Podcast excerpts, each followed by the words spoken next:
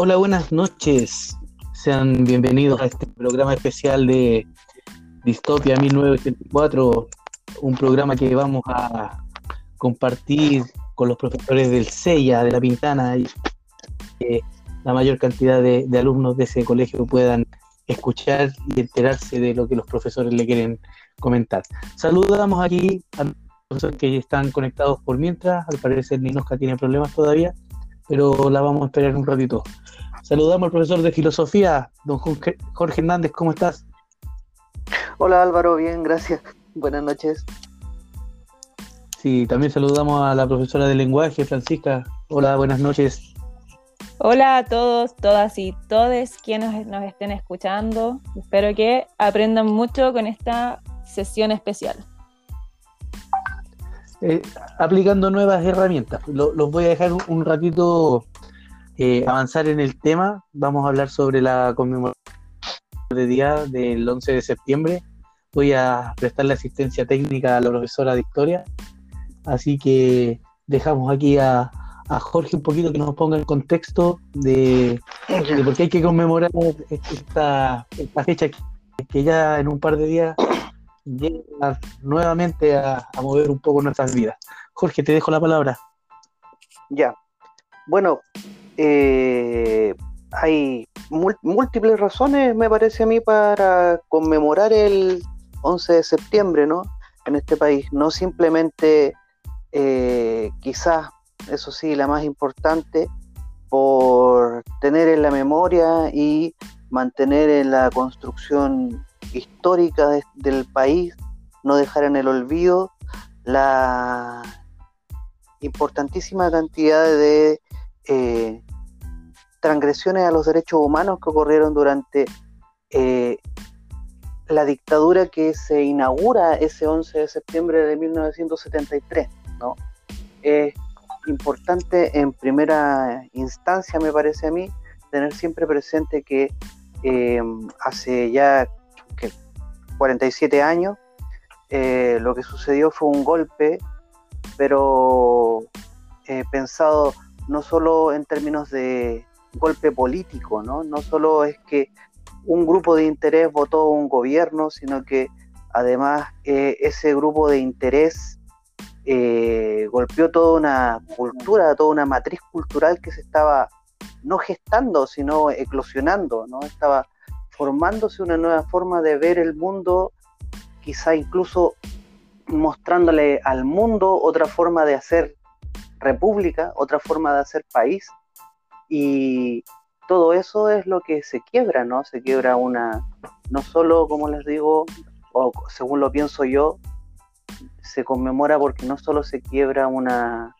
un gobierno, sino que se quiebra una forma de hacer cultura, una forma de hacer arte, una, una cosmovisión de alguna manera, ¿no? Se tiene que entender que ese, ese evento ese evento que sucede en Chile hace más de 40 años, no solo vota a ese gobierno de Allende y las esperanzas de un país, sino que también empieza de algún modo a caerse todo todo un discurso político internacional, ¿no? Que termina de caerse por la Unión Soviética en 1989. Entonces hay toda una serie de cosas que pasan ahí que son importantes de conmemorar.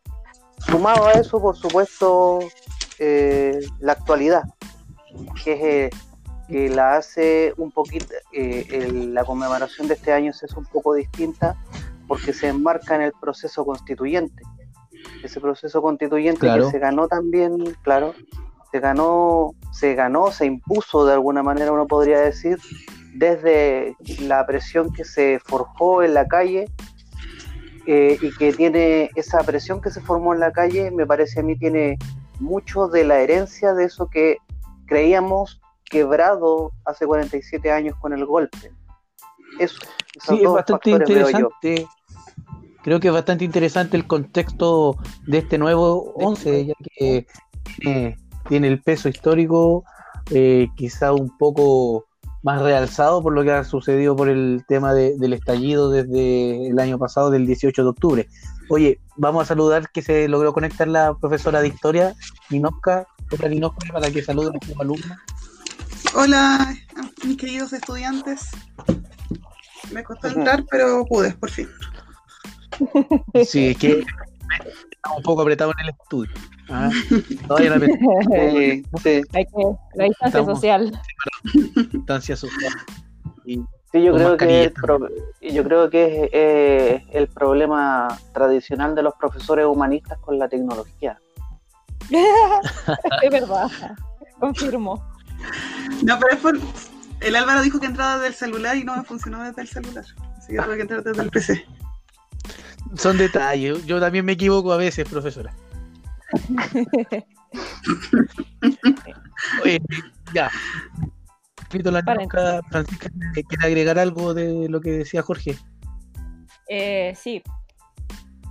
Es muy importante lo que destacó Jorge en cuanto a que eh, todo este proceso de, de dictadura militar, golpe militar, eh, marca un antes y un después, porque hay una ruptura en la democracia de un país, eh, en donde a la fuerza eh, se nos obliga a tener un, un mandato que es de fuerzas militares. Eh, recordemos también que el, el gobierno del presidente Allende duró solamente tres años. Y, y era algo que se sabía que venía planeado de mucho antes. Para los países que cooperan con nosotros, eh, no era bien visto que tuviéramos un presidente, bueno, en este caso de la Unidad eh, Popular. Bueno, Allende es el primer presidente que llega al gobierno por la vía democrática. Exacto. El primer, el primer socialista que llega por elecciones, claro. Todos los demás habían sido por revoluciones armadas, Pero eso se habla de la vía chilena al socialismo. claro. Sí. Nino, eso, queríamos escuchar tu, tu inicio de programa La- sobre la el tema. La experta. No es que se, el, el gobierno de Allende se enmarca, o sea, la elección, primero que todo, eh, de Allende se enmarca en el contexto mundial de Guerra Fría.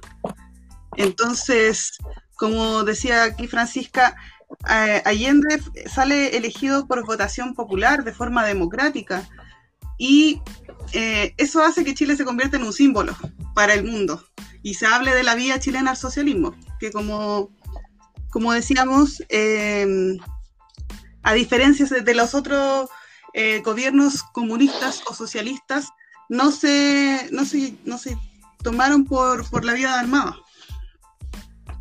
Y por Oye. eso fue tan... Fue considerado, yo creo, como un peligro porque, en cierta forma, que saliera uno ya de forma democrática, ¿por qué no, por qué no otro gobierno? Se perdió un poco el temor a, a lo que eran los presidentes ya más de izquierda.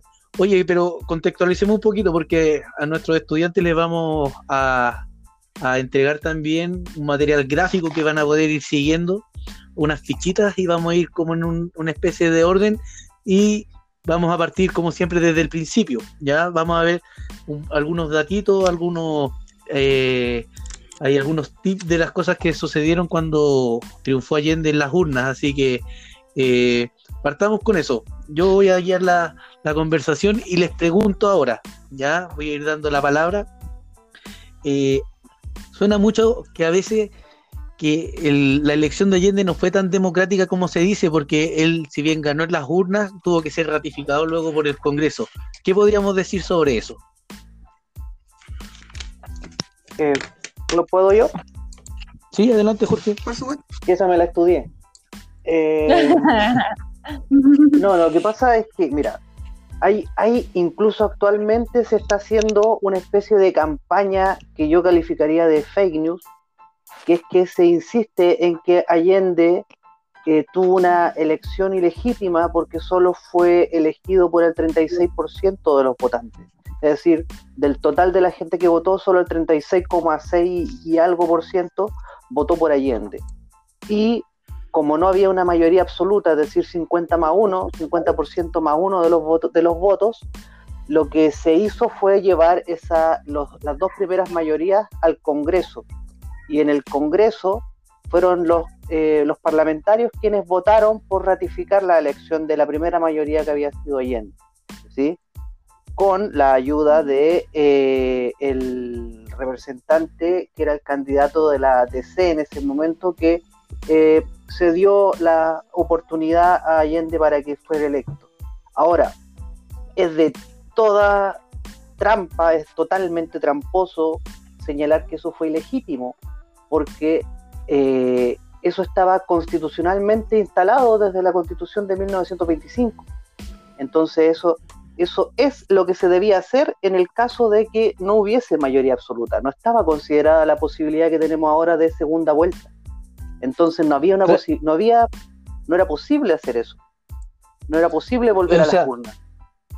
Eh, si está dentro de la también para que vamos mezclando algunos temas actuales para ver si es importante o no eh, la constitución y una posible reforma de, esta, eh, es la constitución la que te dice cómo proceder ante, ante una serie de, situaciones que se pueden dar.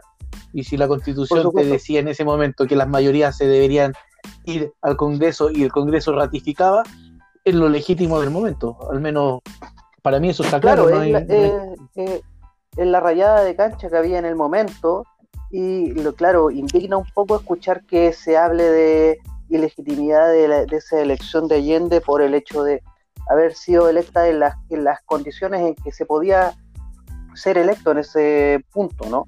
Lo ilegítimo fue después, evidentemente, el golpe que utiliza la fuerza para sacar al presidente democráticamente electo. Eso en primera instancia. Y no, es, menor que, que Radomiro Tomis, que era el candidato de la DC en ese momento, ¿verdad? El competidor más fuerte de Allende, eh, era el, posible sucesor del presidente que estaba hasta ese momento, que era Frei Montalva, el papá del Frei que conocemos nosotros. Sí, son todos familiares. Son todos familiares. Eh, oye, sí, Ninosco Francisca, ahí mencionar quizás algo con respecto a las constituciones que en la guía de la profesora Ninoska van a venir las constituciones también, la guía número 8. Sí, bueno, es algo que he estado repitiendo desde el año pasado. Em, no solo porque está en el currículum de historia, sino porque em, el año pasado con el estallido social estuvimos hablando mucho de eso en los talleres. Em, pero siempre es bueno volver a recordar que la constitución es la carta fundamental y es lo que nos dice cómo se va a organizar el país. Por eso es tan importante. Exacto. Francisca, ¿algo que agregar? Eh, no, concuerdo completamente con la experta en historia. bueno, en cierta forma ya hay que quitar un poco esa duda que se puede presentar porque eh, se está ocupando como campaña de que el gobierno de, Allende no era legítimo por la cantidad de votos que sacó, que si lo llevamos también a, nuestro, a nuestra realidad actual, eh, no es muy diferente a la cantidad de votos que tiene el presidente actual. Muchísimo menos incluso. Entonces, hay que ver Sí, entonces eso hay que recalcar que eh, cuando salió electo Allende, las cosas se llevaron a cabo basado en la constitución de 1925. Actualmente nosotros tenemos la constitución de dictadura de 1980. Entonces es diferente la forma en que se llevan a cabo las elecciones presidenciales. Interesante. ¿eh? eh mira, eh, estos temas parecieran que fueran quizás un poco antiguos, pero se vuelven totalmente actuales en el panorama que estamos eh, en estos momentos en el país. Eh, es interesante un poco mirar para atrás. Dicen que para no repetir la historia hay que hacer memoria, así que eh, es importante el tema de, participar en una nueva constitución. Nos estamos dando cuenta que lo que diga una nueva constitución podría eh, permitir que alguien gane una elección presidencial o no. Exacto, debemos mantenernos lo más informados posible para generar este cambio finalmente. Oye, para, para ir avanzando con esta línea temporal que tenemos, eh, ¿por qué creen ustedes que, el gobierno de la Unidad Popular eh, fue visto como una, especie de amenaza para las castas dominantes, para las clases un poco más acomodadas del país? ¿Quién quiere comenzar con eh, eso? Yo. ya, ya Francisca. Bueno, creo que todos nos hemos dado cuenta de que cuando tocan las riquezas de los mega ricos de nuestro país, porque a pesar de ser uno de los países que tiene la, la brecha salarial más amplia, es decir, entre ricos y pobres, es muchísimo. Es un poco una vergüenza que tengamos en nuestro país, siendo un país tan precarizado, eh, a personas que están en las listas Forbes de personas más ricas del mundo. Eh, entonces, cuando eh, llegan estos gobiernos socialistas, esto, esta brecha generalmente se reduce y, lo, y todos los recursos se empiezan a distribuir de manera más equitativa.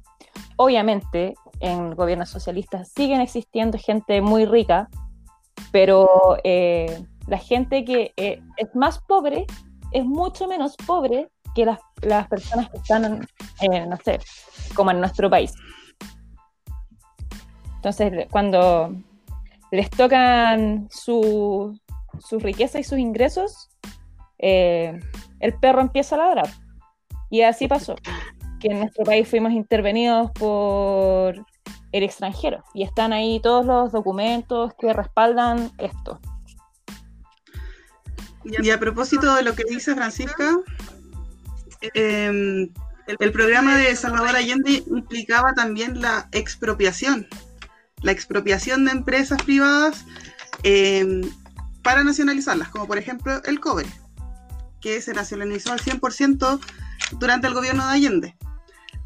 Y para nacionalizar, para expropiar y nacionalizar otras empresas, Allende recurrió a algunos decretos de 1932, eh, año en que durante dos semanas Chile fue una república socialista. Entonces, esos decretos que estaban en el olvido, Allende recurrió a esos, decretos y pudo eh, expropiar y eh, estatizar ciertas empresas claves, que él consideraba claves. Entonces, obviamente, el expropiar eh, empresas privadas iba a molestar a cierto sector de la sociedad. Claro, porque ellos dominaban eso y, recibían la retribución económica de, de esa, esas empresas. Oye, eh, hablando un poquito de, de, lo que mencionaste, Ninoska, eh, Allende entonces no fue el primer presidente socialista.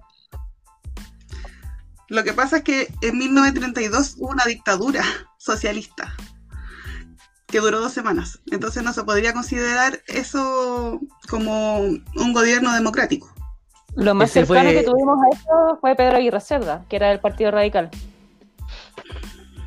Pedro Aguirre Cerda. Marmaduke Grove. Ese era el. Sí, Marmaduke. El personaje, ¿no? es un personaje no muy conocido. Podríamos verlo alguna vez. ¿El perro Marmaduke? ¿Mm? Claro, como. Claro, Marmaduke ese. ¿Qué significará Marmaduke en todo caso? Sí, Marmaduke. Google. Jorge. Jorge. Dime, dime. Eh, con respecto a estos cambios que produce el gobierno militar y, le, y la incomodidad que, su, que sienten las élites, ¿tu opinión? Oh, o sea, respecto, claro, las élites se sienten bastante cómodas en el gobierno militar. Lo que pasa ahí es que con los cambios que trata, las transformaciones que trata de llevar a cabo el gobierno Allende, tenemos un problema por el contexto que decía Minosca al comienzo de, de la grabación, ¿no? Es que Chile no está, Chile no está como eh, tirado solo en, en, la idea de que se nos ocurrió a nosotros, a nosotros nomás ser socialistas, ¿no?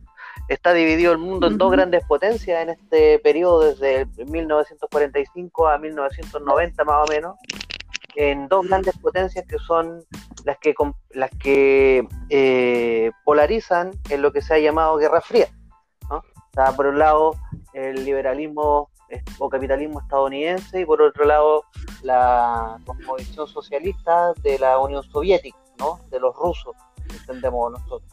Nosotros, por supuesto, pasamos desde eh, estar en la órbita capitalista con la elección de Allende a estar en la órbita de eh, la, el mundo socialista, por decirlo de alguna manera, ¿no? Y empezamos a tener más relaciones internacionales con países como Vietnam, Cuba, o la misma Unión Soviética. En ese sentido, se generó un problema nacional e internacional. Internacional es que molestábamos a Estados Unidos porque entre Cuba y Chile hay una serie de países que se iban a ver geográficamente influenciados por eh, la Unión Soviética al estar eh, bajo el espectro o bajo el influjo cultural, político y económico que iba a haber ahí. Entonces Estados Unidos le interesaba quebrar el gobierno socialista chileno para que la cuestión no siguiera avanzando. Y por otro lado estaban los intereses locales, criollos, ¿no? De lo que decía Francisca, que cuando los ricos, ricos se sintieron amenazados por estos cambios, ¿no? Por esta eh, amenazados en la forma en que se había se ha producido en Chile desde siempre, ¿no? Que es básicamente vender piedras y un poco de comida. Eh, y empezamos a tratar de pensar otra forma de vivir, una forma más igualitaria de vivir, una forma más, eh, más justa de vivir a fin de cuentas. Se, se, pusieron sediciosos, se pusieron sediciosos y conspiraron para votar el gobierno. Y una de las cosas que hicieron fue, por ejemplo, un paro camionero gigantesco que intentó desabastecer las grandes ciudades. Y por eso es que tenemos este recuerdo de, típico recuerdo de abuelita o de tía facha eh, durante la once de los días domingos, de que ella hizo una cola, de que hicieron la cola, de que había, faltaban cosas, de que el chancho chino, pero eso tiene que ver más que, más que por más que por inoperancia del gobierno de Allende, tiene que ver por la sedición que se le hizo, ¿no? Se, complotó para que faltara comida. Y la demostración más, más fehaciente de eso es que, eh, según los registros que yo al menos manejo, el día siguiente del golpe apareció la comida en los estantes de, los comercios. Entonces la comida estaba, el problema es, claro, el problema estaba en que no la estaban trasladando. Así que eso, bueno, esta imagen, eso fue, claro. Este, esta imagen la, pueden ver en, varios documentales, pero creo que queda muy bien relatada y demostrada así de forma eh, cinematográfica en Machuca, la película Machuca. Si ustedes han visto Machuca o los alumnos han visto Machuca, ahí, ahí pueden ver un poco cómo estas familias de distintas clases se van comportando hasta llegar al punto, al punto ¿verdad? Que es ya la intervención eh, por la vía armada de, un gobierno.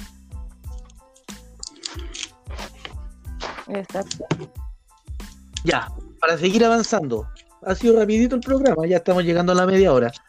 Así que para, para ir sí, pero uno se va soltando. Después esto se transforma en una conversación eh, tomando tecito. Así. bueno. Entonces. para la mente. Hay, un, hay una, una incomodidad de parte de la élite que la élite claramente con el poder económico que tiene eh, pretende recuperar lo que considera que es, propio, ¿verdad? Y aquí entra la figura de, de se supone, una entidad que no debería tomar partido, sino que debería proteger la patria, que son los militares. Eh, hay un cuento con los militares porque antes de que se involucraran en el tema del golpe de Estado, hubo, una serie de, asesinatos de, generales y, personas dentro de, los mismos cuerpos militares que, estaban en contra de un posible atentado. De, contra de antes claro, de un golpe militar, o sea, hay una operación que es bastante importante previo a lo que fue el golpe militar del 11 de septiembre del 73. Eh, ¿qué, tenemos, ¿Qué palabras tenemos para eso? ¿Qué opinan ustedes de, esta alianza cívico-militar que, lleva a cabo el golpe militar en, en, esa época? ¿Quién quiere partir con esta, con esta etapa del programa? Tiranía. Yo creo que para mí no tiene otra definición que tiranía y egoísmo. Eh, creo que es, bueno, es súper violento el hecho de que eh, una institución, bueno, todas las instituciones militares eh, deberían estar hechas para el cuidado de las personas civiles. Esos son, son nuestras fuerzas de defensa. y, y que por primera vez bueno, no por primera vez, ya sabemos que hubo una dictadura, un golpe anteriormente, eh, se, eh, se, conspire para que haya una, un ataque a las personas civiles, es fuerte, es violento. No tiene otra definición más que tiranía y egoísmo, porque solamente lo hacían por sus propios intereses. No pensaron en, no sé, en las democracias realmente. Eh, ¿alguien, ¿Alguien más? Bueno, todo esto financiado también por Estados Unidos. Sí. Eso no tampoco es una teoría conspirativa ni nada. Ellos desclasificaron los archivos y sí fue así. Intervinieron en todas las eh, dictaduras militares que se instalaron entre los 60 y los 70 en América Latina. Oye, eso también es un tema. Luego de, o previo al golpe de Chile, en varios países de Latinoamérica también se vivieron eh, golpes militares y, se tomaron el poder los militares. Pues, o sea, coincidencia no fue. O sea, si había una escuela eh. donde te enseñaban a torturar. Sí, pues. Sí, pues. La DINA se gestó gracias al presidente Richard Nixon, ya que él fue el que manifestó el miedo de que Chile se perdiera en este socialismo. Claro, le estaban tocando el patio trasero, o sea, Estados Unidos hasta el momento siempre ha explotado todas las riquezas de lo que son estos países sudamericanos y de América del Norte, de Central. Es su patio trasero, lo dicen los prisioneros, ¿no? Sí. El grupo, no, no lo, bueno, sí, pueden decirlo lo mismo. Eh, vamos, vamos viendo, o sea, esta alianza cívico-militar, yo tengo, no, es una duda, yo, pero lo voy a plantear aquí para, que conversemos de eso, de los militares, los, militares tenían una tarea, que era derrocar el gobierno, ¿verdad? Y, y dejarlo listo para entregárselo a alguien, me imagino, a algún civil. Pero aquí hubo una, avivada de, estos generales, creo yo, que al final duraron 17 años en el poder sin que los pudiera mover. ¿Ustedes qué creen también? ¿Creen que ellos tenían que cumplir el rol y dejar y hacerse a un lado para que los civiles se hicieran cargo? ¿O siempre fue la idea de que los militares estuvieran en el poder? Eh, me parece que siempre fue la idea de que estuvieran los militares al, al poder. Era Siempre una se supone que se supone que la junta militar iba a gobernar, pues ahora que después haya tomado protagonismo Pinochet, eh, creo que eso no lo tenían planeado, pero sí me parece que la idea de que fuera la junta militar la que gobernara eh, ya estaba instalada. Bueno, Pinochet es una figura que, aparece que aparece casi al final, de, la preparación. Sí, un poco obligado, un poco obligado incluso cuentan, ¿eh? Un poco obligado a, participar al principio. Pero es interesante lo que plantea Álvaro porque eh, imagínate cuando nos, bueno, partiendo por la cuestión del lenguaje, ¿no? Que, que bien hacía referencia la, la Francisca, eh, a nosotros en el colegio, a mí al menos, a mí esta cuestión me la enseñaron como pronunciamiento militar. Sí. la cuestión, pronunciamiento, o sea, como si alguien hubiese levantado la mano y hubiese dicho, oye, sabéis que estoy en desacuerdo, ¿no? Cuando la cuestión fue efectivamente un golpe. A la dictadura no se le llamaba como tal, sino que se le decía eh, gobierno militar. Entonces, ahí hay otras cosas. Y una de las últimas modificaciones que se hizo a esta, como a este eh, arsenal lingüístico con el que se trata de comprender este periodo, es que hasta hace poco también se hablaba solo de gobierno militar, ¿no? Cuando sabemos muy bien, y el Álvaro lo está recordando, que hubieron hubo una participación muy grande de civiles, tanto en la sedición previa al golpe como en el proceso de instalación del gobierno militar y, por ejemplo, en la redacción de la, de la constitución y en las leyes que nos gobiernan hasta ahora, incluida la cuestión de la AFP, incluida la cuestión del Código del Trabajo. Esas leyes, esos códigos, no los, no, redactaron militares.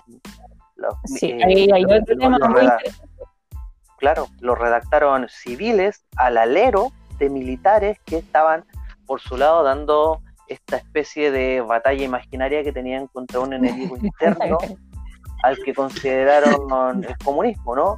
Entonces, Poderoso una cuestión-. Claro.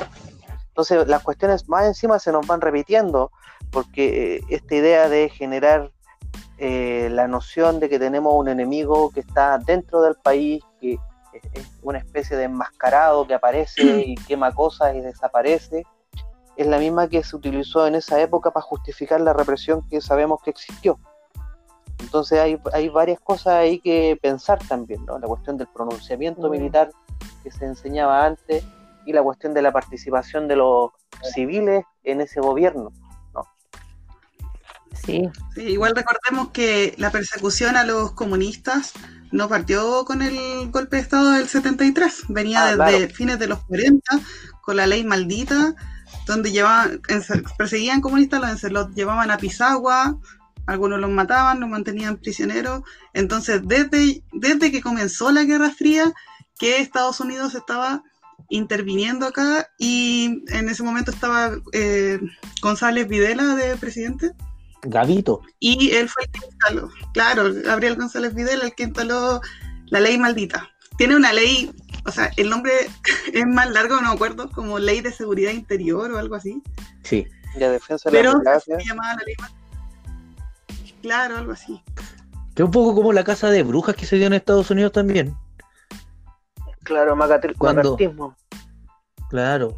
Cuando, cuando se mencionaba mucho que personajes como Frank Sinatra o Elvis Presley denunciaban a, a sus colegas para que fueran perseguidos, encarcelados y asesinados. Oye, sí. Bueno, que era Raquel Argandoña nomás. la, la Brigada Rosa, volvió a salir esa, Sí. esa historia, ¿no? Y el confeti. Todo, sí, con vergüenza, todo eso. qué vergüenza. Oye, todo, todo se repite, es como, es como bien singular el tema. Oye, como dato, Creo para que, que... Ah, perdón. da- no, un, un datito chiquitito. Pinochet asume el- la comandancia en jefe eh, nombrado por Allende cuando renuncia a Carlos Prats. O sea, a Pinochet Mm. lo puso en el puesto Allende. Así, así llega a ser el, el comandante jefe de- del ejército, el, el señor Augusto José Ramón Pinochet. Ya, Francisca, dale. Y hay como un... No, dale, Nino. No, no, solo que ha- había como un, un- una especie de miti- miticidad que cuando, mientras sucedía el golpe, Allende decía que qué habrá pasado con el pobre Augusto. ¿Qué estará pensando? Sí, ahí. sí. Todo Bueno. eso lo dijeron, lo, lo dijeron los militares que lo vieron. La- las traiciones Claro. más terribles son las que vienen de, de los más cercanos también. Me puse muy cristiano. ¿ah? Sí, Ah. mucha, cul- mucha culpa. Eh, sin comentarios. Bueno, yo Ya. creo que todo esto eh, viene un poco a, a darle la razón a nuestro querido Mark Twain cuando él decía que la historia no se repite, pero rima. Creo que es una Hmm. frase muy cierta, porque cuando nosotros miramos hacia el pasado y comparamos con el presente, eh, inevitablemente es muy parecido. Nosotros como especie, no sé, eh, tenemos memoria a corto plazo. Nos olvidamos de cómo nos han tratado, de todo lo que nos han hecho.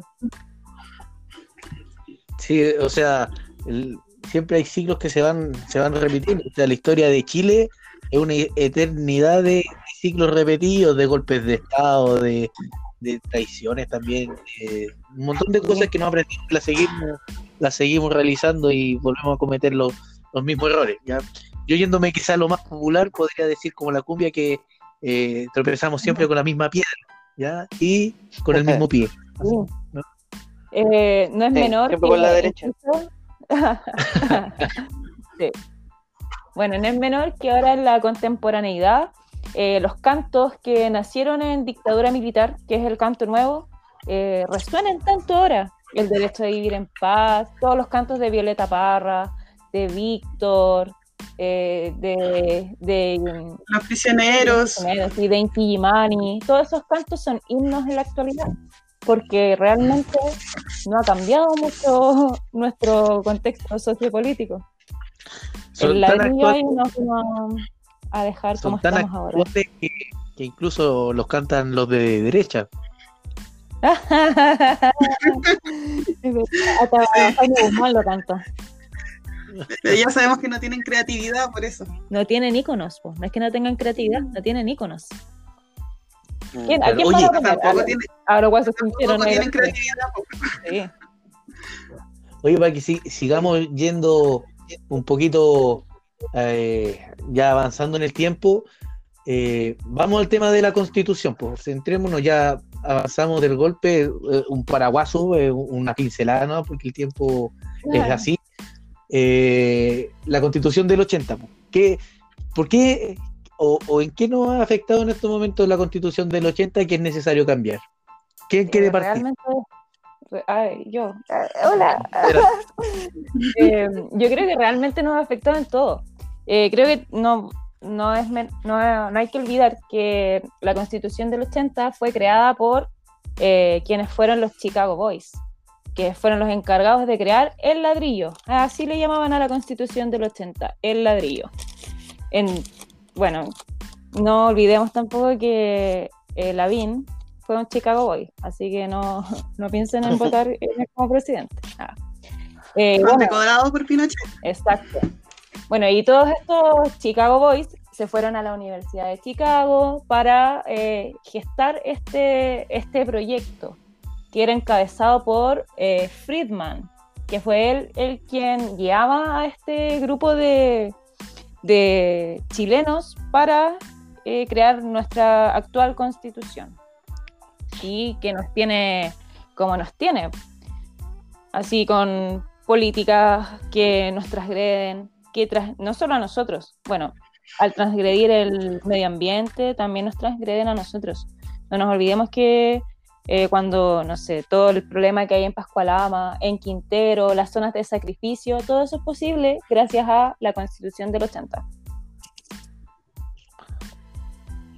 ¿Quién quiere agregar algo más? Y eso hay que destacar también porque eh, si uno piensa cuál es el país más neoliberal del mundo, no es Estados Unidos, es Chile. Chile, sí. Porque en Chile, se, en Chile se, se hizo el experimento para ver si funcionaba el neoliberalismo, que es un capitalismo llevado a su máxima expresión, donde de alguna forma las empresas tienen el chip libre para hacer lo que quieran. eh, y todo eso gracias a las ideas plasmadas en la constitución del 80. Somos ratos Bueno, no por nada se, se privatizó todo o casi todo lo que tenía el país, desde la luz, el agua, Sí, a- hasta empresas como Sokimich, ¿verdad? Los Que- impuestos que ahora- también. en el fondo se el, el- el- a su mínima expresión. El rol del Estado también cambia, pues cambia a ser un Estado subsidiario que va a intervenir lo mínimo en la economía solo para eh, reparar los fallos o para dar bonos. Entonces, eh, que es- tenemos un Estado subsidiario hasta el día de hoy. Sí, oye, Claro, eso no es, interesante.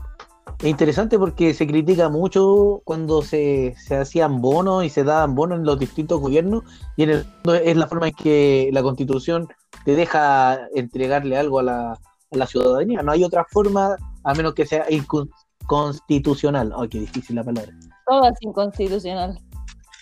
Pero en- a largo plazo los, los bonos son parches, ¿no? Exacto, porque no, no es una solución definitiva. Porque el gobierno, o sea, el Estado no está involucrado en temas importantes, solo está como observador y en caso de que sea necesario interviene cuando ya no hay posibilidad de otra cosa.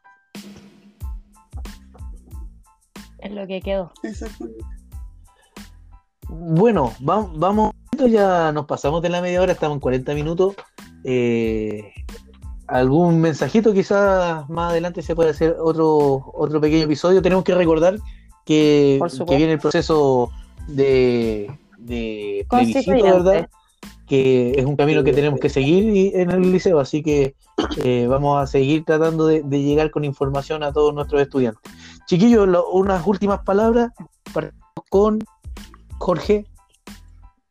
Bueno, eh, Eh, bueno, un gusto haber participado, pues, ojalá que podamos repetir el, algo parecido con otras temáticas de aquí al, al, bueno, a fin de año, al día en que se haga el, el plebiscito, porque es bien importante estar atentos e informados, ¿no? Porque está corriendo muchos ríos, ríos y ríos de información y no todas son eh, efectivas ni fidedignas y hay que estar buscando canales de información segura, ¿no? En que no necesariamente te digan eh, lo que tenéis que hacer, pero al menos que te den las opciones eh, efectivas, reales y realistas de qué está pasando. Entonces, eso, eso y que estamos complementándolo con lo que están, estoy entregando en las guías, así que estamos bastante bien, me gusta mucho esto, porque las guías que he entregado 6, 7 y 8 eh, van sobre este mismo tema, así que está todo redondito. Excelente. ¿Quién continúa? Ninosca.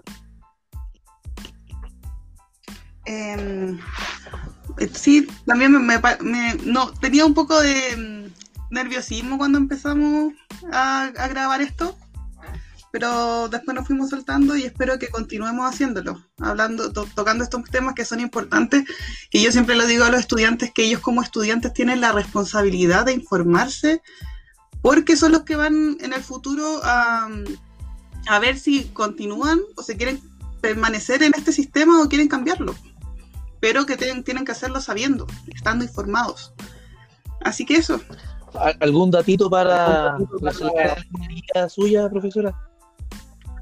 Las guías, no, te, tienen que poner atención solamente, pueden ver los videos, en eso. en los diferentes canales. Ya, nos falta claro. la profesora Francisca, sus palabras de cierre. Eh, sí. Bueno, primero agradecer si es que llegaron hasta esta instancia de haber escuchado todo el programa. Eh, y espero que de verdad esto continúe, porque para mí como profesora me siento en el deber de informarlos a todos, todas y todos para que eh, aprendan diferentes perspectivas también, no solo que se, lo que se ve en la televisión. Eh, que dicho sea de paso, eh, lo estoy viendo en, en, en ambos niveles, eh, como el manejo de la información, la publicidad, la propaganda, eh, son formas de manipulación, nos quieren convencer de algo. Todo lo que pas se pasa por la televisión, bueno, y también ahora con las redes sociales, eh, nos trata de convencer de algo. Entonces tenemos que ser muy, eh, muy astutos porque muchas veces disfrazan falsedades de verdades. Lo hemos visto en periódicos oficiales como el Mercurio, el Mercurio miente, eh, y también en medios no tan formales. Entonces creo que es importante que nosotros que estamos en la comuna más vulnerable de Santiago, eh, marquemos un antes y un después, que nos dejen de llamar, eh, no sé, los pobres de Santiago, porque somos todos muy capaces de comprender esto y, y cambiar nuestra realidad. Eso. Son un autito de fondo. Sí.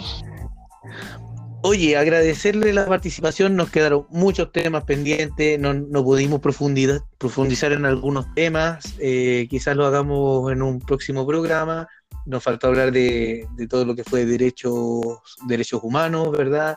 Eh, Tanto nuevo. profundizar, eh, ¿cómo? Las formas de arte que surgen en, en También dictadura. hay, hay un montón de temas que, que pueden servir para más. Grupos de resistencia también. Eh, así que a todos los que escucharon les agradecemos. Eh, como mencionaba la profesora Ninosca, hay diferentes canales que pueden ustedes ocupar desde internet para comunicarse con el liceo. Está el canal de YouTube, está la página web, ¿verdad? sellalapintana.wordpress.com. Eh, el Instagram, el Facebook, pueden dejar sus dudas, pueden dejar sus felicitaciones, todo lo que necesiten, déjalo ahí, o dirigirse directamente al liceo para ponerse al día. Chiquillos, el año no está perdido y, y el año tiene que cerrarse con, con sus trabajos. Ya esperen a última Vayan a buscar la guía. Vayan a buscar La. Manténganse activos cognitivamente, es muy importante. Así que muchas gracias a todos. Vamos a despedirnos. Eh, esta plataforma para hacer podcast se llama Anchor y está la posibilidad de escucharlo en Spotify y en otras, otras diferentes plataformas que ustedes puedan eh, necesitar o, puedan ocupar en sus teléfonos. Así que eso pues chiquillos, muchas gracias. Nos vemos en una próxima eh, oportunidad. Que tengan buenas noches y nos vemos pronto. Adiós. adiós. Adiós. Chaito.